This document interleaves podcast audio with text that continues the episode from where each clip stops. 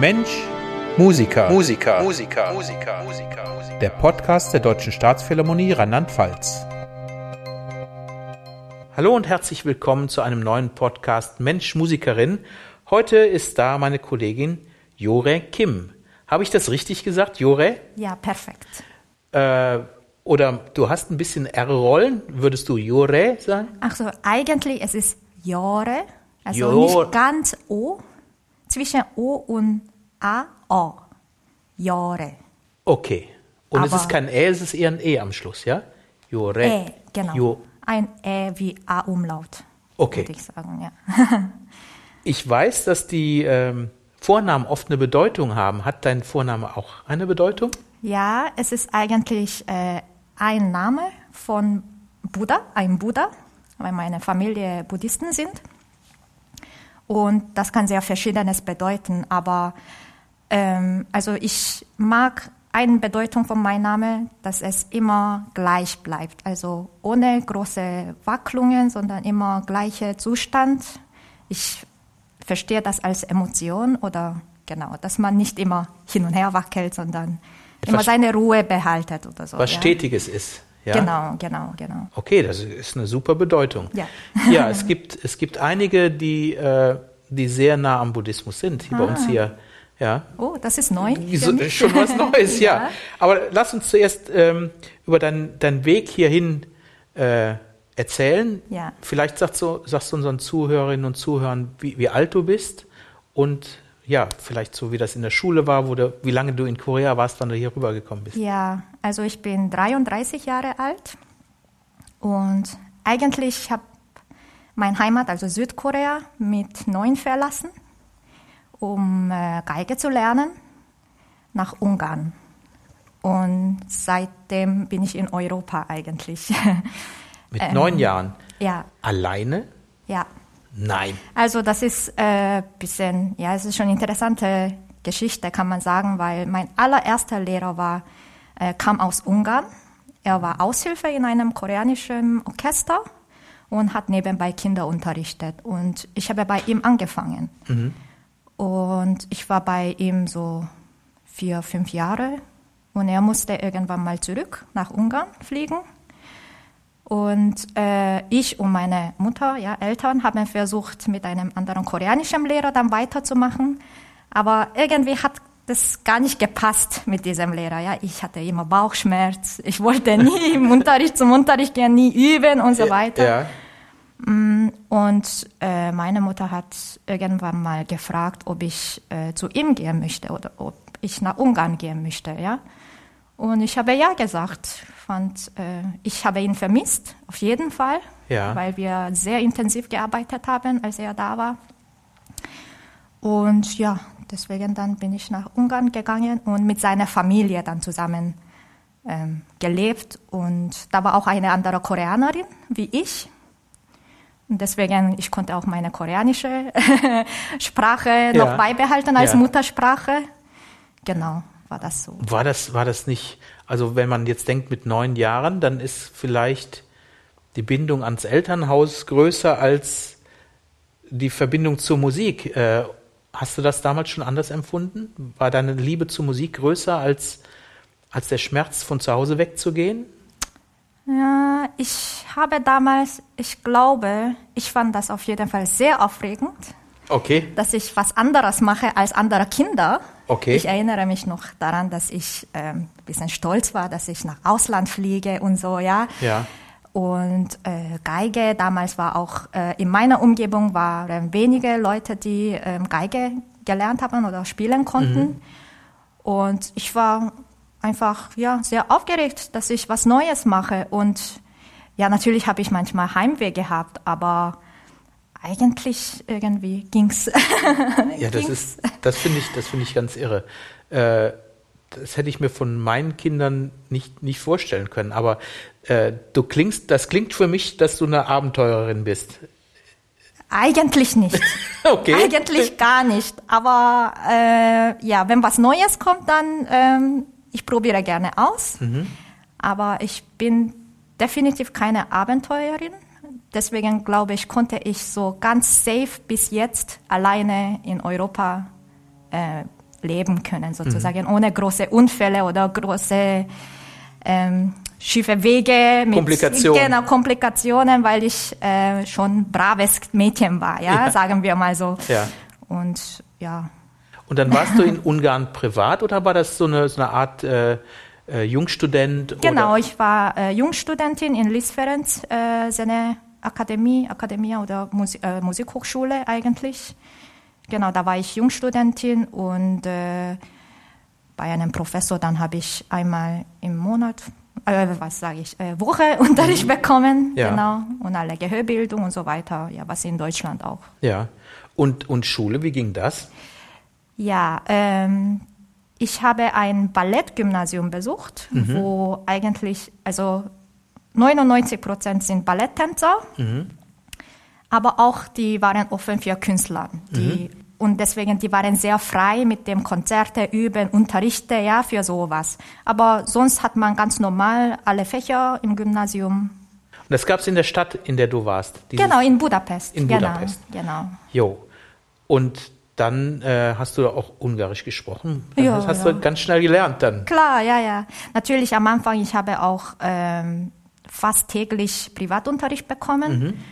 Aber mein Lehrers Familie, die sprechen alle Ungarisch. Wenn auf der Straße sprechen alle Ungarisch, da ja. lernt man halt ganz schnell als Kind.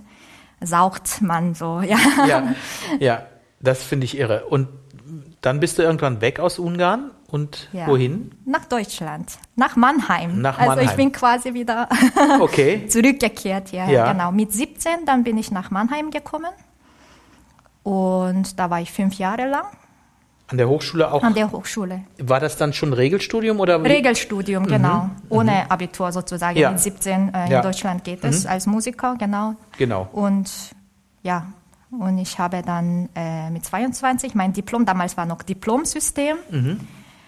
habe ich abgeschlossen und äh, glücklicherweise habe ich eine Akademie in München gekriegt bei Bayerischer Rundfunk.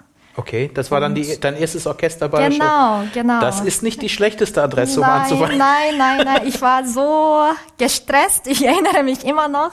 Ja.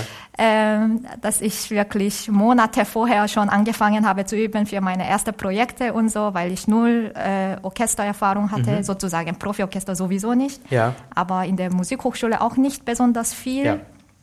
Genau. Ja, das kann man leider in Deutschland äh, könnte man Orchestermusik studieren, ohne jemals im Orchester gespielt zu haben. Ja. ja. wenn man das geschickt anstellt, kann man sich da.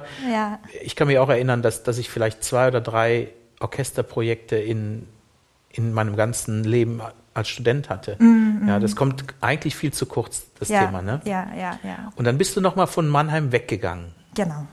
Ja. Weggegangen. In München war ich ungefähr vier Jahre. Ja. Und danach war ich in Kassel mhm. im Theater, im Staatstheater Kassel, eineinhalb Jahre. Und habe ich noch in Karlsruhe zwei Jahre studiert, weiter. Ja. Ein Konzertexamen habe ich in Karlsruhe gemacht. Ja, und wenn, wenn die Menschen, die uns zuhören, äh, deinen Namen googeln, äh, mit, äh, das schreibt man mit Y-O-E R-A-E und dann Kim. Ja. Wenn, wenn sie dich googeln, nach den ersten drei Buchstaben oder kommt schon dein Name, wenn man das oh. in Google eingibt. Wusstest Was? du das? Nein. Ja, du stehst da ganz oben auf der oh, Liste. Aber mein ja. Name ist auch nicht so häufig, vielleicht deswegen. Genau. Wenn man ein paar Mal so eingetippt hat, vielleicht ja. jemand. Dann. Und dann sieht man, dass du eine, eine ganz tolle Zeit in Karlsruhe hattest, auch an der, an der Hochschule. Ja, das war wunderbar in Karlsruhe. Das war wirklich. Ich wollte unbedingt weiter studieren, weil ich eben mein erstes Studium in Mannheim so kurz, also nicht kurz war, aber ich war ja nur 22, als ich Abschluss gemacht Ja. habe. Und seitdem habe ich nur Orchester gemacht. Mhm. Und als Musiker, als Geigerin, das ist viel zu kurze Zeit, um Repertoire zu schaffen und ja, mit 22 fertig zu sein und Ja. nur Orchester zu machen. Und als ich in Karlsruhe war, dann ich habe gar keine Probespiele, gar keine andere Probespiel gemacht äh, im Orchester, sondern nur an Studium konzentriert. Deswegen Mhm. habe ich sehr viel in Karlsruhe noch meine äh, Studentenlife genießen können Ja. und bei vielen Projekten teilnehmen können. Genau.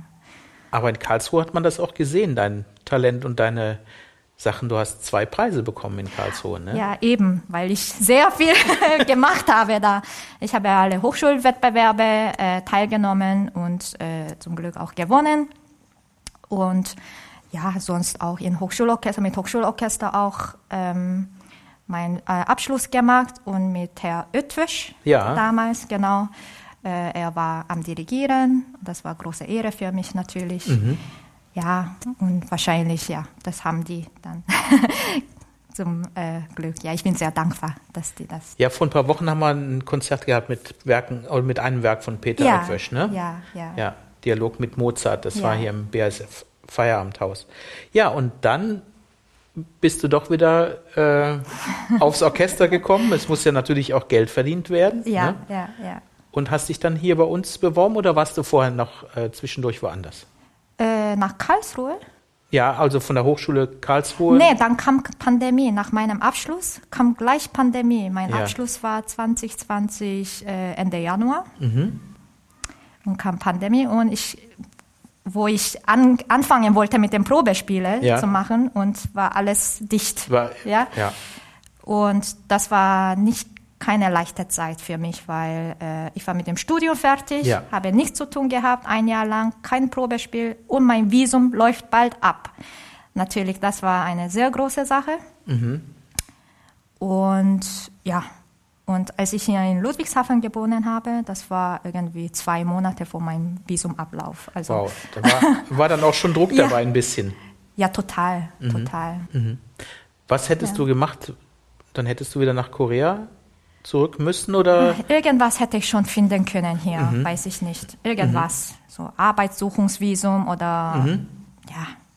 Ja. Oder wegen Pandemie vielleicht, weil wegen Pandemie, ähm, ich denke, Ausländerbehörde haben auch wahrscheinlich mehr Verständnis Ja, gehabt. ja, ne? ja. Alle solche Situationen. Ja. Also irgendwas hätte man schon machen können, aber das ist immer, ich glaube, alle Ausländer werden das äh, mit mir gleich fühlen, mit, Ja. Mitgefühl haben. Dass äh, das ist einfach immer Stress davor, kurz Ja, vor dem Ja. Visum, äh, ja, Datum. Ja, das Ja, ja, wir haben ja auch äh, syrische Freunde und Kolleginnen Ja. in, äh, in einem Projekt Colorage und da ist das auch immer ein Thema, wie, wie lange geht das Visum noch Mhm. Ja. und wie kriegt man das jetzt dargestellt, dass, dass die. Menschen bl- bleiben können. Ja, und dann hast du Probespiel bei uns gemacht und bist zweite Konzertmeisterin geworden. ja, Also ähm, genau, vielleicht können wir unseren Zuhörern äh, und Zuhörerinnen äh, noch erzählen, was, was hat man für eine Aufgabe als Konzertmeisterin? Wie, wie unterscheidet sich das von, von dem Pult hinter dir? ja, also ich bin ja zweite Konzertmeisterin. Ja. Das heißt, äh, manchmal mache ich erste Konzertmeister, wo ich das ganze Orchester und die Gruppe tatsächlich führen muss oder ja und viele Sachen entscheiden muss. Und äh, ich spiele aber eigentlich fast immer zweite Position neben dem Konzertmeister, wo ich persönlich finde, dass ich ähm, die Brücke zwischen Konzertmeister und die Gruppe bin. Also ähm, Konzertmeister nimmt von dem Dirigent die Ja. Signale, Ja. und ich nehme von dem Konzertmeister die Signale und quasi übersetze ich dann, gebe ich weiter zu den Gruppe. Mhm. Und deswegen versuche ich ähm, möglichst ähnliche Gäste zu machen Ja. wie dem Konzertmeister und ja einfach, dass es keine Verwirrung gibt. Ja, das ist ein guter Hinweis, vielleicht auch äh, das mal im nächsten Konzert zu beobachten für unsere Oh. äh, Menschen, die uns zuhören, Ja. ähm, zu gucken, was passiert da eigentlich mit, mit Körpersprache. Mhm. Die, diese Hinweise sind oft sehr klein und Ja. nicht besonders plakativ, aber es ist, ist eigentlich ständig Kommunikation von vorne nach hinten. Genau, Ne? genau. Und ja, manchmal sieht es sehr klein aus, aber trotzdem, wenn man am Spielen ist, diese kleinen Hinweise sind sehr, sehr wichtig. Das Ja. kommt sehr groß vor. Also wir verstehen natürlich nach jahrelanger Training mit dem Instrumente Mhm. ähm, diese Signale, ja, dass wir es einfach verstehen können. Mhm. Und ja, es, manchmal sieht es klein aus, aber äh, als Spieler ist es gar nicht so klein, Ja. sondern ja, reicht oft Ja. eigentlich. Ihr habt ja dann als Gruppe, wenn, wenn man da hinten sitzt, dann guckt die Gruppe in die Noten Ja. auf den Dirigenten und hat auch noch den Konzertmeister mit im Auge. Ne? Das ist Genau, man muss so sehr drei, vier Augen haben ja, dafür. ja, ja. Und das, das macht dir besonders Spaß, diese vermittelnde Rolle, oder würdest du äh, auch lieber mehr vorne spielen? Das, das, das, das kann man ja auch hinter, hinter sich lassen dann, wenn man, wenn man vorne an der ersten Ja. Konzertmeisterstelle sitzt, ganz links vorne, neben dem Dirigenten, dann Ja, das ist äh, einerseits ist leichter, weil ich einfach eine Entscheidung treffen muss für mich selbst Mhm. und ist halt so, ja. Aber das ist auch eine Verantwortung. Ja. Das muss eine gute Entscheidung sein dann, Ja, ja. ja, und für viele Leute, die äh, ich weiter. Deswegen, das ist einfach verschiedene Aufgaben, was eigentlich beide sehr herausfordernder Mhm. ist eigentlich. Ne? Aber beide macht Spaß. Ich habe in deiner Vita ein bisschen gestöbert, die dann, ähm, die ja im Internet zu finden ist. Das ist so ein Interview mit der äh, Hochschule Karlsruhe, dass du ähm, eine Affinität auch zu anderen Musikstilen hast. Ja, das kam eigentlich mehr. Also ich höre sehr gern Jazz zu Hause. Das war immer ähm, einer meiner Lieblingsgenres so- sozusagen. Aber in Jazz ist auch, da gibt es auch verschiedene ähm, Arten von Jazz, ja. Und ich bin eher so Cool Jazz oder so ruhigeren, ja, genau Blues oder so, ja. Ja. Und ähm, genau, in, in Pandemiezeit Ja. äh, kam ein bisschen, dass ich mehr Popmusik gehört habe, Hip-Hop oder so, Ja. weil ich einfach, ich glaube, weil ich einfach auch so gestresst war und irgendwas nach Neues gesucht habe, weil ich einfach nichts zu tun gehabt habe. Ne? Mhm. Und das war auch einfach toll, mal, Ja. mal mittanzen oder so. Könntest du dir auch vorstellen, dass du mal äh, äh, auf, mit dem Instrument Ausflüge machst in diese Genres? Wäre das vielleicht Hm. ein, ein Traum, mal äh, einen Jazz-Standard zu spielen? Oder, oder hast du noch nie drüber nachgedacht?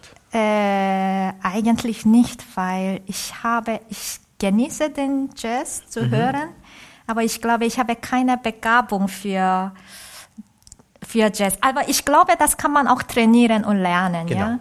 Aber ich habe erstmal sehr vorsichtig damit, würde ich sagen. Okay. Ja. Du warst ganz früh schon weg aus Südkorea. Was, was vermisst du hier? Oder, oder bist du jetzt in der, der Zeit, du bist ja schon viel länger in Europa, als du in Südkorea Mhm. Ja, warst. ja, ja. Wa, wa, was vermisst du hier in, in Europa, was du da hattest? Oder woran erinnerst du dich da besonders gerne? Ja, also erinnern, ich war natürlich ein Kind, deswegen damals hat man ganz andere Bedürfnisse gehabt als jetzt. Ne? Ja. Aber ich besuche, ich habe ja immer äh, damals auch einmal im Jahr, äh, bin nach Korea geflogen, natürlich im Sommer. Und jetzt auch immer noch, äh, einmal im Jahr. Und ja, ich weiß jetzt nicht, was du meintest, Ja. aber bisschen die Schnelligkeit fehlt manchmal. Die Schnelligkeit? Das Tempo äh, im Leben. Ist, ist das Leben in Manchmal. Südkorea schneller als hier? Ja, finde ich auf jeden Fall. Mhm. Also die Leute sind, also ich finde, Mitte wäre am besten. Ja. Ja, weil da es natürlich äh, manchmal ein bisschen übertrieben ist. Aber generell die Südkoreaner haben weniger Geduld, würde ich sagen, weil auch wir sehr gewohnt sind, alles schnell erledigt zu werden. Mhm. Äh, ja, zu werden. Ja. Alles im Büro oder ja, alles. Das alles. das Äh, Tempo das ist ja- Tempo, Tempo ist einfach viel schneller. Und kommst du da, da aus einer großen Stadt in Südkorea oder war, oder war das ländlich ge, geprägt, dein, dein Umfeld? kann man sagen, schon Großstadt. Also als ich Kind war, habe ich schon in Seoul gelebt. Aber dann, ähm, jetzt leben wir, meine Familie leben ein bisschen außerhalb von Seoul, so eine Stunde mit dem Auto. Aber das ist immer noch ziemlich dann große Stadt. Also Ja, ich meine, wenn man Bilder sieht von da, das sind schon Weltstädte. Ja. Manche Ecken sehen aus wie in New York oder ja, sowas. Seoul auf definitiv. Ja, und dann kommt man hier und dann ist das schon, das kann ich verstehen, dass das schon beschaulicher auf dich wirkt. Ja. Ja, aber ich meine, Berlin ist ja auch große Stadt, aber ich denke, das ist einfach Tempo, Rhythmus von Leben oder. Also ich kenne auch sehr viele Kollegen, die ähm, von Korea nach Deutschland kamen und dieses diese bisschen langsamere Tempo viel angenehmer finden, ja, mehr, ähm, wie sagt man, keine Ruhe, aber kein Hektik, Keine Hektik. keine Mhm. Hektik, Ja. und ja, das ist einfach Geschmackssache. Ja. Ich meine, ich bin auch so, so gewöhnt, sehr gewöhnt und ich fühle mich auch wohl. Aber manchmal Geht's dir nicht schnell genug? im Büro, Ausländerbehörde, Okay, ja, okay. Ja. Also Bürokratie ist dann auch. Bürokratie bisschen, ja, würde ich sagen, etwas, ja, oder so ähm, Kundenservice, sowas. ja. Ja. Wo ich glaube, wo viele Koreaner, glaube ich, sehr Wo das viel schneller geht. viel schneller geht, ja, und wünschen würden. Ja, ja. Genau. Ja, du hast die Patenschaft äh, übernommen oder bist äh, abgebildet zum nächsten Konzert, was jetzt am 2. Äh, April stattfindet in Mannheim. Äh, da kommt die fünfte Maler und ein Stück von Brad Dean. Ja. Ja? Ja. Äh, und heute Morgen war die Probe dafür, für Brad Dean. Ja. Das ist ein irre, irre kompliziertes ja. Stück, oder? Ja, ja. Ich glaube, wir haben, also ich habe sehr viel Stress gehabt davor, äh, habe sehr viel mit Metronom geübt, natürlich, ja, angehört und ich glaube, alle, alle waren so ein bisschen schon Angst gehabt vor Ja. der ersten Probe, ja, Ja. was wird passieren hier? Ja. Aber es ging eigentlich ganz ging, gut. Ja, ja. ja. Also ich denke, äh, unser Chef, äh, Herr Francis, Ja, war einfach super klar mit den Taktschlägen und ja, ja. alles ging ganz gut.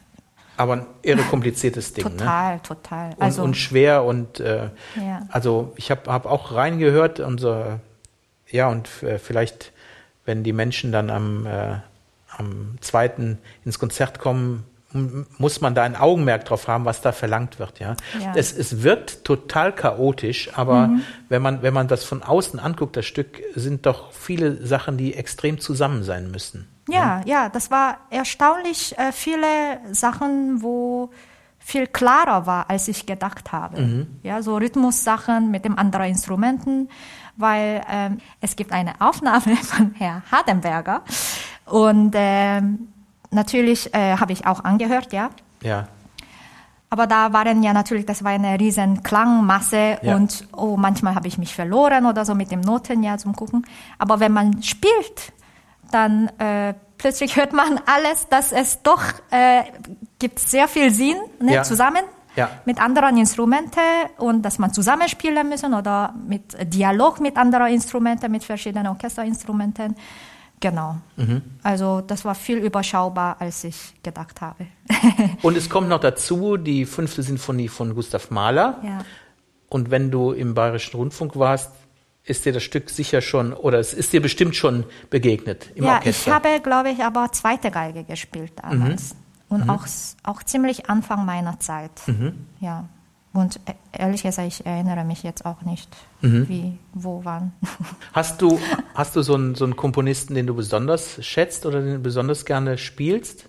ja, ganz ehrlich gesagt, ich bin großer Fan von Shostakovich. Okay. irgendwie das, irgendwie, wenn ich Musik von Shostakovich höre, das liegt an meinem Herzen einfach. Ich kann gleich, ich fühle mich, dass ich gleich damalige Russland bin. So, ja, Okay. diese Fantasie. Ein Vorleben in Russland. Ja, vielleicht, vielleicht, ja. Ja. Ähm, ich mag Shostakovich, weil äh, diese Chemie passt, glaube ich, mit mir. Mhm. Das, äh, genau. Aber sonst, so ganz Favorit habe ich ehrlich gesagt nicht. Ich finde, ich, ich habe so riesen Respekt. Jedes Mal, egal was wir Stück wir äh, spielen, wie großartig diese Komponisten sind, ja, Mhm. die wir jetzt kennen. Ähm, diese alle Mozart, Beethoven, Tchaikovsky, äh, Bach natürlich, ja, alle Maler, Bruckner, alle, also ich, ich kann kein Favorit leider. Also, Aber. Schostakowitsch- doch. Ja. Das liegt Oder dann doch Favorit, Ja, genau. ja. Super. Als, als letzte zwei Fragen, was können wir Deutsche von Südkoreanerinnen Mhm. und Südkoreanern lernen und was können Koreanerinnen von Deutschen Oh, lernen? Du hast eben schon vom Tempo gesprochen. ja, Wie, wie ist der Umgang so untereinander? Ist das, ähm, ist das hier Ja, okay, jetzt verstehe ich. Ja, also, also zum Beispiel die soziale Hierarchie ist äh, ganz anders. okay? Also ich denke, das liegt auch an Sprache, weil in Korea Ja. man sitzt wenn jemand ein Jahr älter als du ist. Generell. Machen Anfang. Kinder das auch schon? Ja, das ist sehr interessant eigentlich. Wow. Und das ist einfach so eine kulturelle Sache, ähm, dass man höflich zu Älteren sein muss. Mhm. Ein Jahr ist auch älter, ja. Ja. Deswegen, äh, da gibt es schon in der Sprache so ein, eine Barriere, würde ich sagen. Es Mhm. ist ziemlich schwer. Natürlich kann man trotzdem sehr gut befreundet sein Ja. und auch irgendwann mal zu Dutzend umsteigen, aber wir nennen nie den Namen von der Person, die älter als Okay. äh, ich bin. Ja? Zum Beispiel ich Schwester oder Bruder. Das ist bisschen, es ist deutsch übersetzt. Ja. Aber wir sagen älterer Schwester, Schwester Mhm. Äh, oder Bruder dann Bruder. Aber oder ja, Zu einer Freundin. ja. Aber wir können Freunde sein. Ja. Aber es ich darf oder ich nenne diesen Namen nicht von der Person. Mhm. Okay. Schwester bleibt immer Schwester. Oder ältere Leute bleiben immer älter. Ja, Ja. sozusagen. Und das schon, da gibt es so einen Respekt oder da gibt es schon so eine Barriere, würde Mhm. ich sagen. Ja. Und wenn man in äh, dann zu dem, wie soll man, wie, wie sagt man, in der Arbeit kommt, als Erwachsene und so Mhm. Ja. weiter. Eigentlich in Deutschland, also mittlerweile, ich habe gehört, in Deutschland war auch einige Zeit, wo alle gesitzt haben in Ja. der Arbeit. Ja? Ja. Jetzt nicht mehr. Jetzt nicht ich mehr, denke, genau. das merken, das kann man auch sicher, äh, damalige Kollegen merken die Unterschied, Mhm. wie andere, anders die Atmosphäre ist. Nur, äh, nur weil man gesitzt hat und weil man Ja. duzt, ja. Ist das für dich ein Vorteil oder ein, oder ein Nachteil? Für mich ist ein riesen Vorteil, dass man duzt, duzen Ja. kann und einfach gleichgültige, gleichwertige, kollegiale, ähm, ja, als Kollegen, als Erwachsene zu Augenhöhe. Erwachsene, Ja. ja. Erwachsene zu Erwachsene so betrachtet wird und behandelt wird.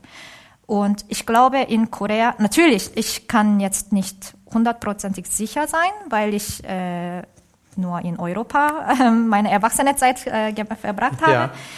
Aber ähm, das ist ein bisschen strenger alles da. Also mehr Hierarchie. Hierarchie, mehr Hierarchie. Und aber ich glaube, und es wird, ich glaube ich, immer besser, aber ich denke, ich denke, das liegt an der Sprache einfach, weil das sehr interessant ist, dass die Kinder, wie du gesagt hast, ja, da gibt es so ein Video, dass äh, die sind fünf- und sechsjährige Kinder und dann die, der Sechsjährige sagt zu Fünfjährige, ich bin doch älter als du, du musst mir sitzen, so, ja. Fordert das ein? Ja, weil die so gelernt haben. Ja. So. Das ist doch unhöflich und so. Okay. Und äh, ja, und das ist einfach ganz andere Mentalität dann, ja, Ja. ganz andere Kultur. Und das hätte ich gerne irgendwann, das in Korea auch ein bisschen, ich weiß nicht, aber wie man das ändern kann, ja, das ist so eine Also hier ist es ja auch in zwei Generationen schon ähm, anders geworden. Als ich 95 ins Orchester kam, Ja. waren auch einige Kollegen, die noch gesiezt werden wollten. Und als die dann in Rente gingen, war das ganz klar, dass alle sich duzen. Oder Ja. so Gruppen, äh, die Lehrer zum Beispiel, die duzen sich auch alle untereinander. Wenn man sagt, Ja. hier, ich bin Lehrer, dann sind die sofort beim Du. Ja, Ja. ja. Und das, das war, glaube ich, vor zwei Generationen noch äh, an- anders. Mhm. Und in Österreich ist es so, dass die nur eigentlich nur siezen, wenn es form, formal wird. Also dann weiß man, wenn die einen siezen, dann wird's ernst. Ja, ja dann, dann ist irgendwie Ah, Okay. ähm, entweder eine Geschäftsbeziehung oder sowas. Ja, Ja. die, die sind an der, an der, am, im täglichen Umgang noch lockerer. Ja. Ja, ja, genau, Ja. genau. ja, das ist irre. Könntest du dir vorstellen, irgendwann wieder in Korea zu leben? Oder möchtest du dir das vorstellen? Als Orchestermusikerin, natürlich Deutschland ist schon, schon Weltklasse äh, Markt sozusagen. Genau. Als, äh, als, ähm, Weil es einfach so viele Orchester hier ja, gibt. Ne? einfach so viele Orchester, Niveau, ähm, wie die Orchestern, Orchestermusiker gesehen wird und so weiter und so weiter, ja. Deswegen als, weil ich als Kind wegen Geige von Familie weg bin und so weiter, ja. Karriere ist schon eine wichtige Rolle in meinem Leben, ja. Und deswegen, ich würde sagen, ich, ich möchte schon möglichst lang in Deutschland bleiben. Aber meine, mittlerweile meine Sorge ist, falls meine Familie krank wird und so weiter. Ah ja, okay. Das ist, äh, aber ich hoffe, dass lange gut bleibt, aber weiß man ja natürlich nicht. Ne? Genau. Was man da macht, das weiß ich auch nicht. Aber Und wenn du, Ja. wenn du jetzt einfach mal dich in, ins Rentenalter, deine Familie, Mhm. die ist schon vielleicht nicht mehr da, deine Eltern, und würdest du als Rentnerin zurückgehen nach Ah. Südkorea? Wenn ich da was machen kann, ja. Mhm. Aber sonst nicht, weil ich werde hier alle eigentlich, ja, Alle alle, mein Leben wird, meine Ja. Zuhause ist Ja. eigentlich hier jetzt mittlerweile. Ja. Ne? Ja, vor allem, weil du ja wirklich schon so, so lange ja, hier ja, bist. ja, ja, Ja. Ich würde bis dahin würde ich alle meine Freunde, meine Familie und so alle werden. Genau. Mein Leben ist ja hier. Ist hier, Und ja. das ist quasi zu Hause, wo dein Leben ist. Genau. Oder? Also deswegen Ja. kann mir nicht so gut vorstellen, ehrlich gesagt jetzt. äh, Also ich, ich finde das, ich finde das enorm und enorm mutig, auch sich als Kind so schon zu entscheiden, zu sagen, ich, ich mache das und ich gehe da weg. Das finde ich, äh, das ist so, so für mich der, der Aha-Block heute und wo ich sage, wow, das, ähm, das ist wirklich sehr, sehr mutig gewesen von dir. Also, wenn ich jetzt ein zehnjähriges Kind sehe, ja, dann ich kann, ich finde, die sind so klein, ne? Ja, Aber damals habe ich gedacht, dass ich schon groß bin. wirklich, wirklich. Ich erinnere mich wirklich, dass ich äh, schon mich sehr groß gefühlt habe und Ja. so und, und das, ja, es ging. Und Super. Wenn man, ich glaube, wenn man in dieser Situation drin ist, und zum Glück, ich habe nur nette Leute in meiner Umgebung gehabt, ja, Mhm. das ist auch natürlich sehr wichtig. Ich habe keine schlechte Erfahrung gehabt. Wenn man Mhm. eine sehr schlechte Erfahrung hat, weil äh, wegen Ja. Menschen, ja, böse Menschen kann immer das sein. kann ja. passieren, ja. Äh, Das war übrigens äh, größte Sorge von meiner Mutter damals, ne, weil sie einfach nicht mit mir sein konnte und so weiter. Aber deswegen ja, es, aber es könnte natürlich auch schlimmer gehen können. Also Ja, ich habe Glück gehabt, ja, in dem Sinne. Ja, Jure, vielen Dank, dass du uns in dein Leben hast schauen lassen. Und ich glaube, das ist, äh, also ich finde es total beeindruckend, was du da geschafft hast und bin gespannt, was noch alles kommt. Ja, ich auch. Vielen, vielen Dank. Dankeschön, vielen Dank.